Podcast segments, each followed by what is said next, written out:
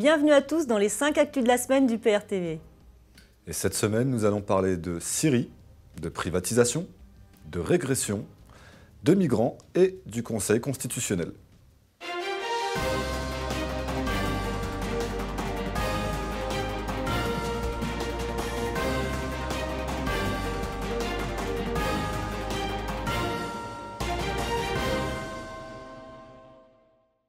Et nous ouvrons ce journal sur l'offensive turque en Syrie, où, en accord avec les Kurdes, Damas a envoyé des troupes. Les autorités kurdes ont ainsi annoncé la fuite de près de 800 proches de djihadistes d'un camp. Cependant, la France et l'Allemagne craignent une résurgence de Daesh. Lâchés par leurs protecteurs américains, les Kurdes se tournent vers un acteur de la crise syrienne qui, lui, ne partira pas, le gouvernement de Damas. Cette offensive turque pourrait à terme pousser les Kurdes à négocier une issue politique avec Damas. Rappelons qu'Erdogan a souvent annoncé son envie d'intervenir en Syrie pour contrôler la base arrière des combattants kurdes qui agissent aussi à l'est de la Turquie. Le retrait américain lui permet de mettre sa menace à exécution, non sans d'étroites limites. Avec le recul du temps, l'intervention américaine et occidentale en Irak et en Syrie, décidée dans la foulée des attentats du 11 septembre 2001, apparaît comme un désastre complet. Non seulement l'Occident a piétiné le droit international, commis des centaines de milliers de morts, manipulé l'information, mais il laisse désormais un champ de ruines et une perte d'influence totale au profit de la Russie qui tire très intelligemment les marrons du feu.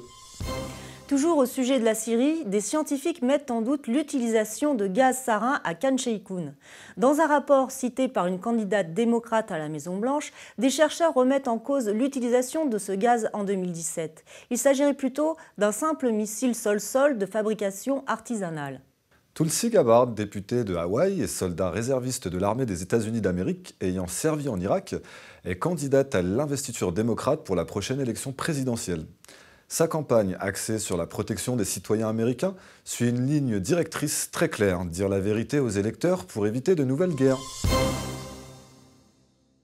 Revenons en France, où de nouvelles privatisations vont avoir lieu. En effet, un décret du 7 octobre 2019 stipule qu'à la faveur de leur classement dans la catégorie autoroute, certains tronçons de route nationale seront ouverts à la gestion par des compagnies privées. Cela concerne par exemple une section de la route nationale numéro 79 en Saône-et-Loire. Nous avions relayé plusieurs fois au cours des mois passés le fait que la privatisation des routes nationales était en projet. Cela devient malheureusement concret avec ce premier décret.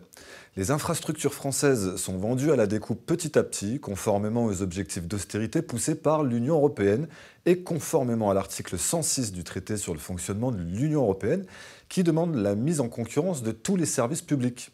Et d'ailleurs, ce n'est pas que le cas des autoroutes, puisqu'un hôpital public pourrait être repris par le privé pour la première fois en France. Cela fait suite à un appel à un repreneur lancé par le Conseil départemental de Maine-et-Loire et l'Agence régionale de la santé. Le feu vert de la ministre de la Santé est attendu pour finaliser cette opération sans précédent. Secteur hospitalier où nous apprenons par ailleurs que les tarifs s'envolent car le reste à charge à la sortie des hôpitaux publics et des cliniques privées peut varier de 115 à 428 euros selon les territoires. Au lendemain de la Seconde Guerre mondiale, le principe de la sécurité sociale avait été acté par toutes les forces politiques françaises.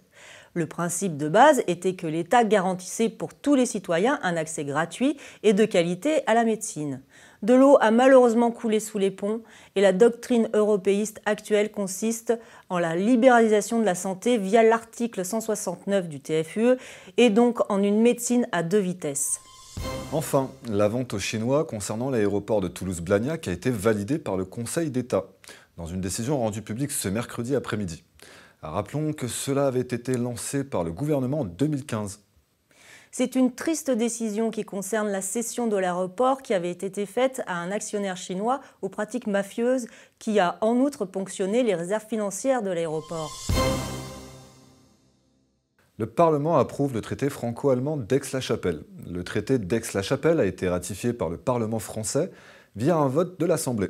À travers lui, entre autres, la France réaffirme son soutien à l'entrée de l'Allemagne comme membre permanent du Conseil de sécurité de l'ONU. Comme l'avait expliqué en détail François Asselineau, ce traité est un acte de haute trahison du président Macron en ce qu'il nuit gravement aux intérêts français. Le Parlement français s'est donc associé à cette trahison du président de la République sur ce dossier. Le budget de l'Élysée va augmenter de 600 000 euros en 2020. Cette hausse des dépenses doit permettre de renouveler le parc automobile et le matériel informatique. Alors que depuis des années, le gouvernement exige des Français qu'ils se serrent la ceinture via des politiques d'austérité européennes, cette hausse du budget se justifie difficilement et pose question sur l'exemplarité. Vendée à présent. Michelin confirme la fermeture de l'usine de La Roche-sur-Yon, où plus de 600 salariés sont concernés. Le géant français du pneu a promis de donner à chaque salarié concerné la possibilité de rester au sein de l'entreprise en France. Michelin, qui est soumis à la pression exercée par de nouveaux concurrents chinois, qui submergent l'Europe de produits à bas coût. L'Union européenne, c'est la libre circulation des marchandises, non seulement entre les pays membres, mais également entre pays membres et pays tiers, comme le précise l'article 32 du TFUE. Comment notre industrie pourrait-elle résister à une concurrence de plein fouet avec des usines dans des pays à bas coût de main-d'œuvre? La Cour des comptes publie son rapport annuel sur l'application des lois de financement de la sécurité sociale.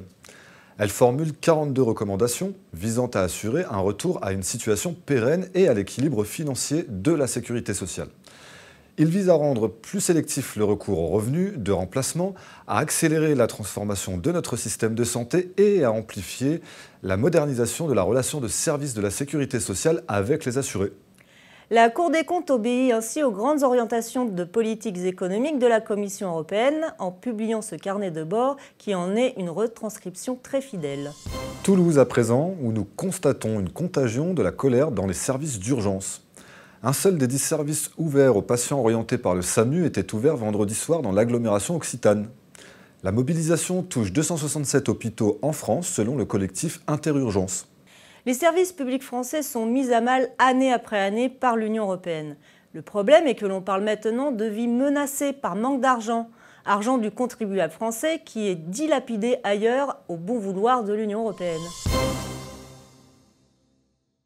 La Belgique ne soutient pas l'accord de Malte sur la répartition des migrants. À peine 10 États sur les 28 membres de l'Union européenne ont accepté de soutenir ce mardi à Luxembourg une proposition de répartition automatique des migrants déposée par la France, l'Allemagne, Malte et l'Italie. La politique migratoire est une attribution de l'Union européenne en vertu des articles 78 et 79 du TFUE. Il ne sert donc à rien de se déchirer entre Français sur ce sujet tant que nous serons dans l'Union européenne, car les décisions ne sont pas prises à Paris mais à Bruxelles. Erdogan s'en prend à l'Union européenne et menace d'ouvrir les frontières aux réfugiés. Après que l'Union européenne s'est montrée critique à l'égard de l'offensive lancée le 9 octobre par Ankara dans le nord de la Syrie, qui visait des milices kurdes, Recep Tayyip Erdogan a prévenu que son pays ouvrirait les portes aux réfugiés syriens si l'Union européenne qualifiait l'opération turque d'occupation. Comme toujours, les migrants semblent être variables d'ajustement des négociations entre l'Union européenne et la Turquie. Un trafiquant de migrants libyens aperçu avec des responsables italiens.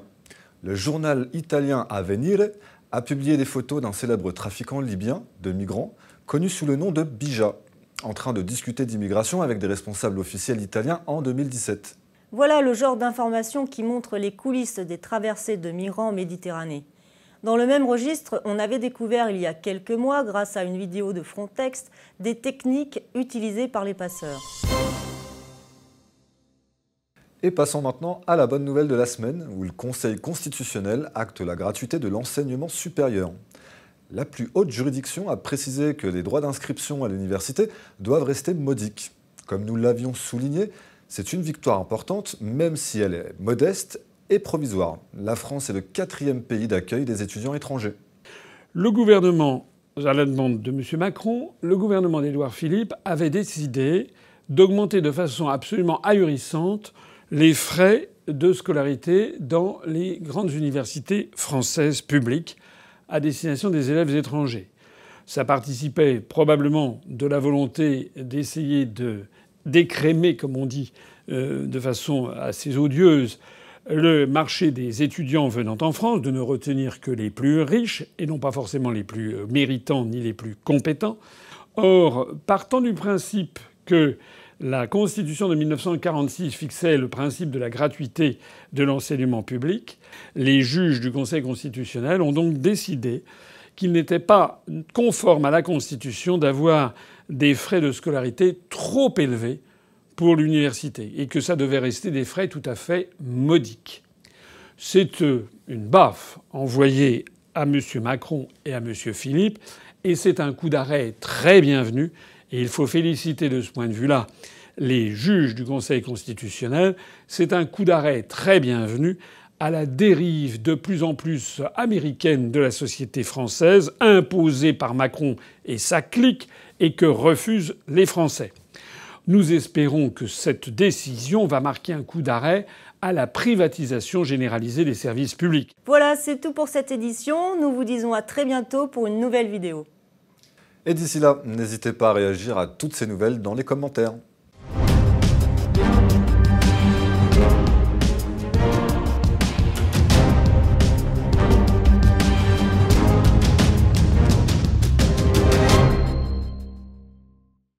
Les infrastructures.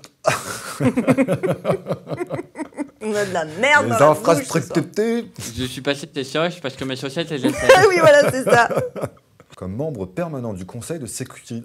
Il n'arrive pas à le dire tellement que ça lui fait mal. Ça m'arrache le palais. Ça m'arrache Allez, là, là, il carrément. arrache tout. Ça rappe. Mais merde, la France n'est plus la France, les amis. Ah bah ça c'est sûr.